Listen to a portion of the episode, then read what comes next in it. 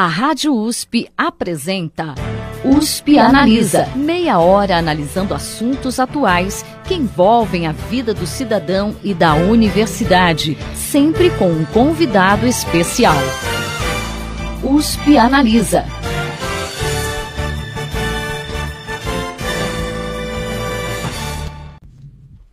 Continuidade à série especial sobre a região metropolitana de Ribeirão Preto, que USP Analisa está produzindo, com o objetivo de esclarecer a importância de se integrar uma região metropolitana e os impactos disso na vida do cidadão, o programa desta semana recebe o prefeito de Ribeirão Preto e também presidente do Conselho de Desenvolvimento da região metropolitana de Ribeirão Preto, Duarte Nogueira.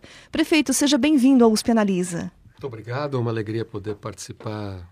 É na programação do USP Analisa, falar um pouco sobre a nossa experiência da região metropolitana de Ribeirão Preto, desde a sua criação legal, a instalação e o andamento né, das etapas de é, constituição mais é, executiva das tarefas que a, a nossa região metropolitana pretende, pretende realizar em termos de pensar a região dos 34 municípios de uma maneira coletiva, metropolitana e, portanto, com planejamento de médio e longo prazo.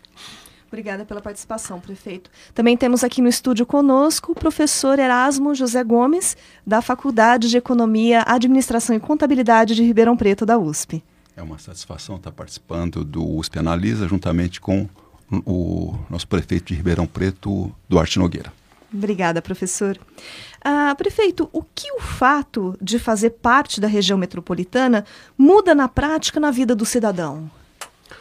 Bom, a partir da implantação da lei e a instalação da região metropolitana, os 34 municípios que a compõem, que dão uma densidade aproximada de 1 milhão e 700 mil habitantes, eh, das quais a cidade de Ribeirão Preto contribui com a grande parcela de quase 700 mil habitantes, passam a integrar um colegiado que discute o planejamento, as demandas, as preocupações do futuro de todas essas cidades, portanto, representando 1 milhão e 700 mil pessoas.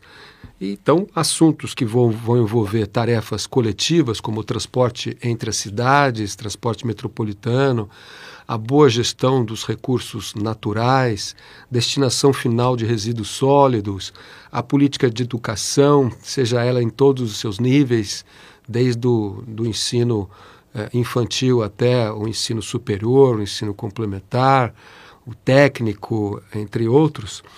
Eh, a tarefa da questão da saúde, nós temos um bom polo de saúde em Ribeirão Preto, aqui no campus da USP, e uma boa rede descentralizada de serviços das três instâncias, municipal, estadual e a federal com a contrapartida dos seus recursos.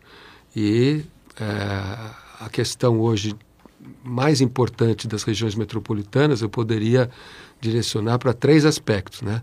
A questão da saúde pública, a mobilidade urbana, a questão de segurança e colocaria uma quarta aí também na importância, a destinação final dos seus resíduos dado a dimensão eh, urbana com que essa região se apresenta. Hoje, mais da metade do planeta, das pessoas do planeta, eh, mora nas cidades.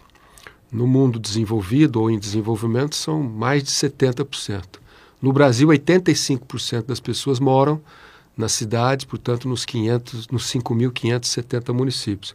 No estado de São Paulo, 93%. E aqui em Ribeirão, sede da região metropolitana, 99,7% da população mora na cidade e 0,3% apenas mora na zona rural. Então nós temos que pensar essa vida coletiva, a vivência em sistemas, as tarefas de cada cidadão, como é que a gente contém ah, os problemas que hoje nós temos que enfrentar nesses temas que eu acabei de dizer, entre outros, e para que possamos eh, recuperar ou incrementar a qualidade de vida do conjunto da população e principalmente diminuindo as distâncias sociais entre aqueles que têm mais acesso a serviços públicos ou privados e aqueles que têm menos acesso para o bom desenvolvimento equilibrado da nossa população. Em linhas gerais, prefeito, o que, que aspectos da região metropolitana de Ribeirão Preto já estão implantados em pleno funcionamento? Bom, a lei foi é, instituída em 2016. Em, no primeiro semestre do ano passado, em abril, a gente fez a instalação, elegemos o conselho diretor e de lá para cá fizemos por volta de indo agora para a sétima reunião é, ordinária é, do Conselho de Desenvolvimento.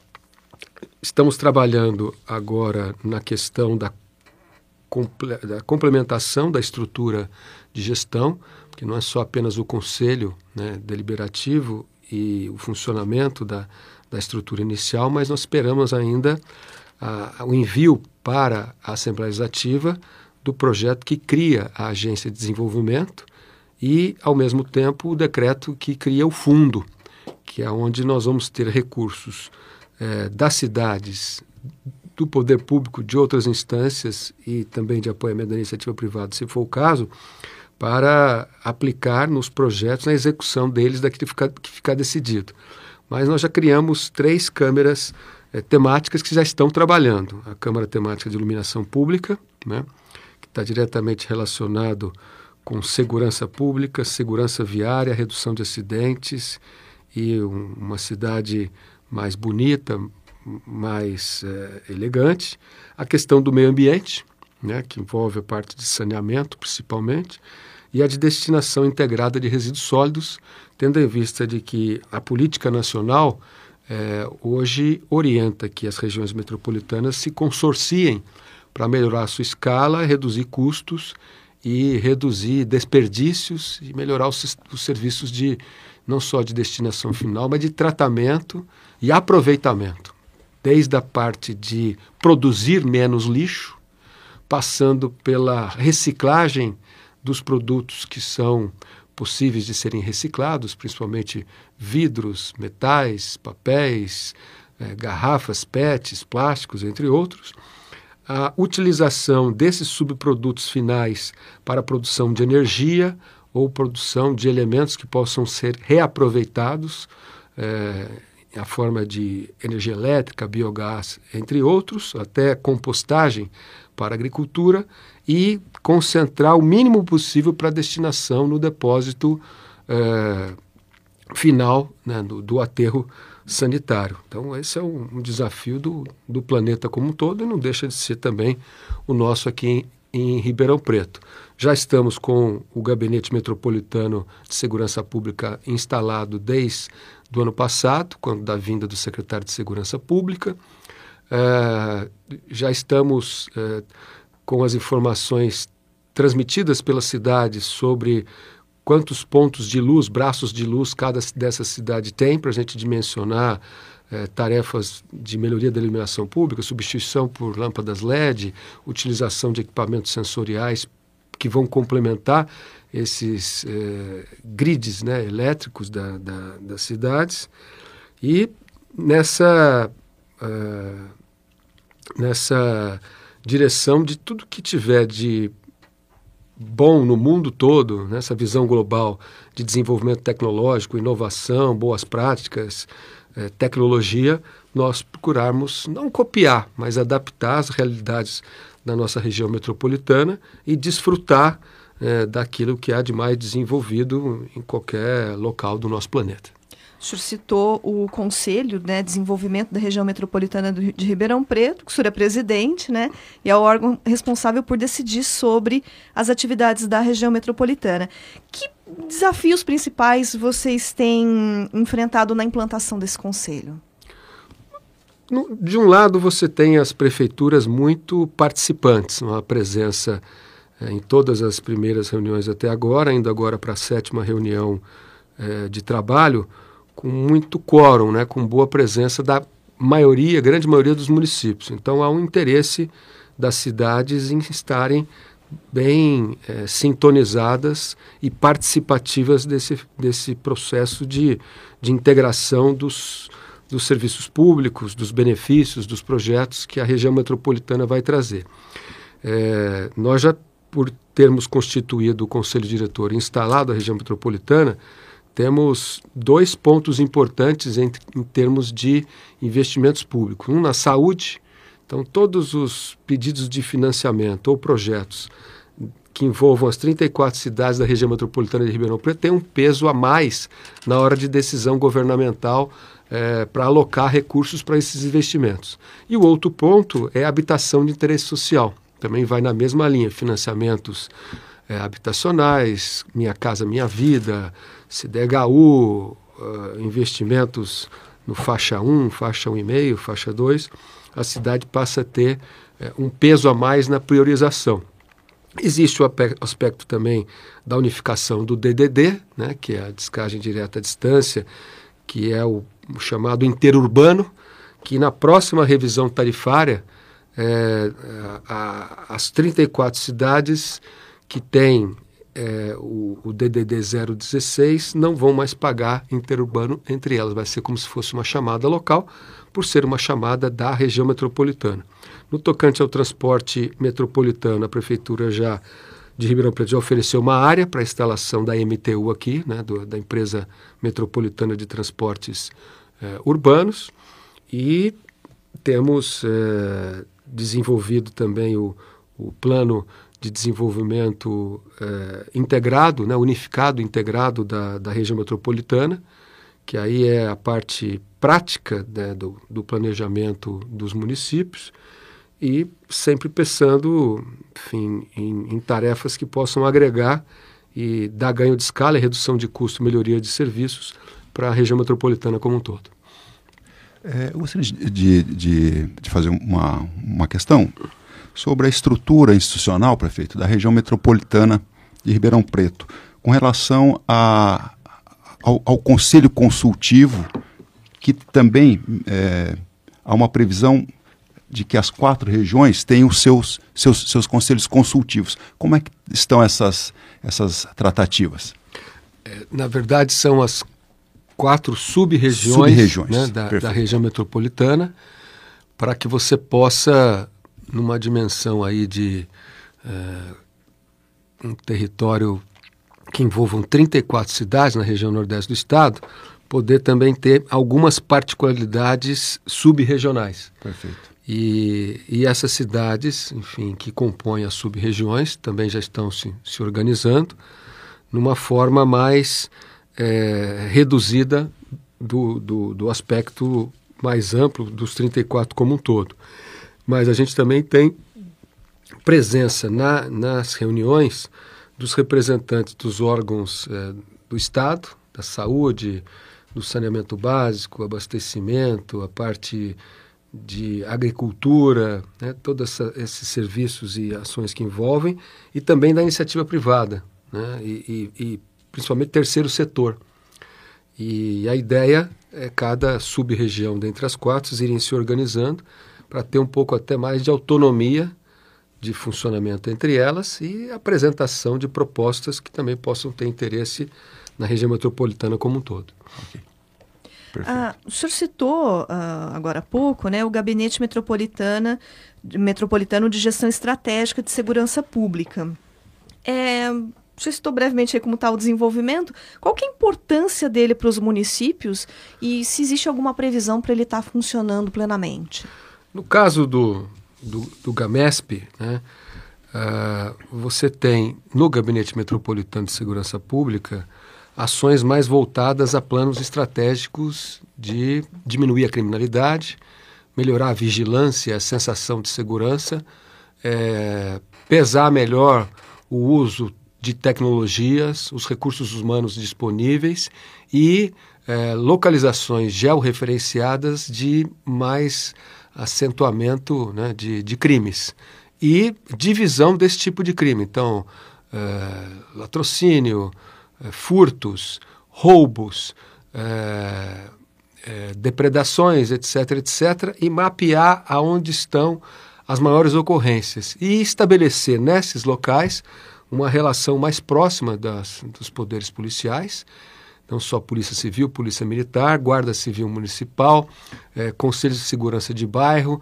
Programa de Vigilância é, Solidária, mas também não só no caráter é, investigativo, punitivo e de policiamento ostensivo, mas também no sentido de prevenção.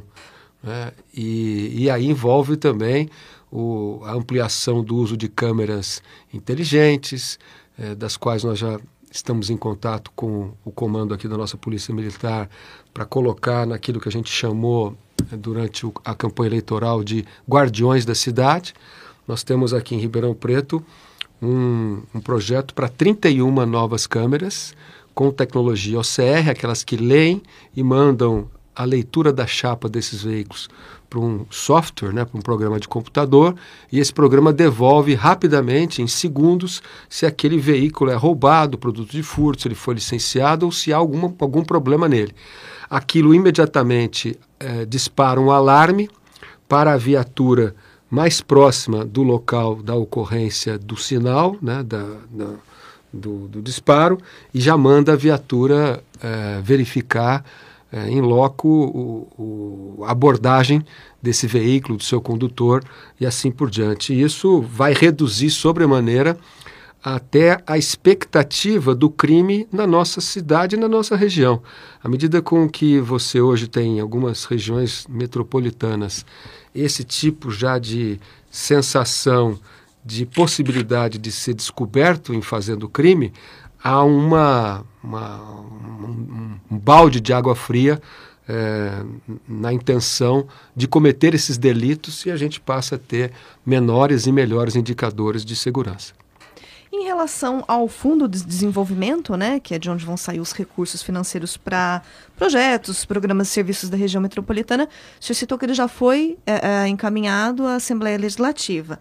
É, como que está a articulação com as prefeituras para os aportes financeiros para esse fundo? Bom, as prefeituras ainda não foi encaminhado. Né? Nós temos é, a informação de que a minuta já se encontra pronta certo. para a decisão né, no caso do governador, de encaminhar para a Assembleia. Nós queremos ter acesso prévio ah, na questão do fundo e da agência metropolitana na sua forma de distribuição de tarefas e de ônus. Existem algumas regiões metropolitanas onde a participação do recurso do Estado é maior do que o recurso das prefeituras, em outras equilibrados.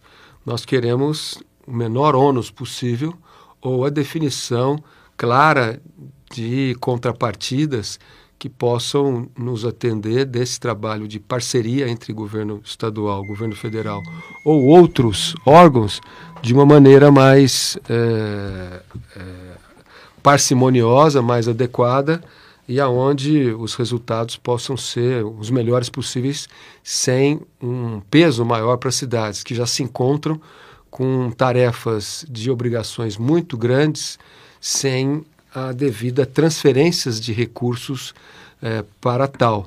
É por isso que hoje, por exemplo, Ribeirão Preto tem, é obrigatoriamente, por força de lei e constitucional, de aplicar 15% dos seus recursos é, em saúde. Nós estamos quase beirando 29%.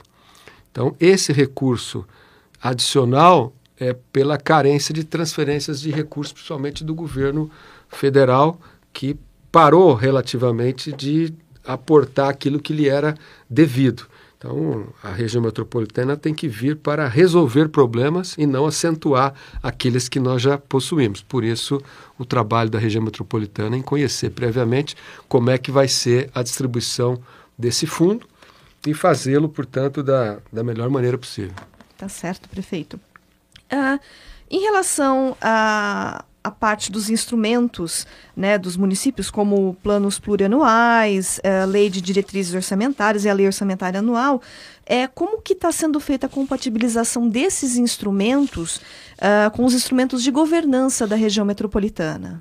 Bom, essa, nessa semana já aconteceu uma, uma reunião temática sobre essa questão do PDUI, né, que é o, o Plano de Desenvolvimento Urbano Integrado, que envolve uma tarefa de compartilhamento de informações, diretrizes e objetivos das 34 cidades. E uma vez definido o PDUI como instrumento legal de planejamento, aí você estabelece as diretrizes eh, e os projetos e ações que vão orientar esse tipo de planejamento orçamentário, financeiro e executivo começando desde o PPA. Os PPAs dessa fornada de mandato foram feitos eh, o ano passado. Né? faz em 2017, para ele vigorar de 2018, 19, 20 e 21. Então, o próximo PPA é, quadrienal, que vai ser feito a partir de 2021 para vigorar em 2022, 23, 24 e 25, já vai ser feito nesse molde é, metropolitano. E, ao mesmo tempo, as leis de diretrizes orçamentárias e as leis de orçamento municipais. Como cada cidade hoje tem diferentes formas de gerir o seu planejamento, nós estamos procurando aqui em Ribeirão Preto oferecer é, a, a, melhor oportunidade possível, porque esse ano é, nós já aprovamos a lei nova do plano diretor. Plano diretor de Ribeirão Preto é do ano de 1995, portanto ele tem 23 anos. E a sua última mudança, atualização, foi feita em 2003, ano da vigência é, do Estatuto da Cidade. Então, nesses últimos 15 anos, o nosso plano diretor não sofreu nenhuma alteração. A partir dessa discussão que iniciou o ano passado com várias audiências públicas, ah, o acolhimento de sugestões da sociedade civil organizada, o envio para a Câmara, as audiências públicas e a sua votação, nós temos um plano diretor novinho em folha e extremamente aderente à realidade do ano de 2018 até os próximos 10 anos na nossa cidade, no mínimo definindo a parte urbana, a, a questão de lei de uso ocupação do solo, mobilidade urbana, mobiliário urbano, uh, código ambiental, diretrizes viárias, que agora serão é, feitos nas leis complementares até meados do ano que vem. E a nossa, a nossa, o nosso plano diretor de Ribeirão já, já, já foi votado prevendo esse avanço já com as regiões metropolitanas. E cada município vai preparando o seu, né, para que a gente possa ter um arcabouço é, legal e, ao mesmo tempo, de diretrizes de planejamento bem afinados com essa nova estrutura da região metropolitana. Em relação, prefeito, à relação do Conselho de Desenvolvimento com as câmaras de vereadores dos municípios que compõem a região metropolitana, uh, como estão as articulações nesse sentido? Paralelamente à, à, à instalação da região metropolitana de Ribeirão Preto, no ano passado, 2017, foi criado um parlamento metropolitano da região metropolitana de Ribeirão Preto, envolvendo os 34 municípios que compõem a região metropolitana. O vereador Maurício Gasparini, que é de Ribeirão Preto, é o coordenador é, desse parlamento e eles têm feito é, reuniões é, descentralizadas né, nos vários municípios da região metropolitana, fazendo essa articulação entre o legislativo e o executivo para facilitar essa tarefa de é, organização do planejamento e das leis necessárias para isso, para funcionar de uma maneira bastante integrada entre o executivo o legislativo e, obviamente, a sociedade civil é, dos nossos municípios. Perfeito. E para a gente encerrar, prefeito, uh, há alguma previsão de data para que a região metropolitana esteja funcionando amplamente?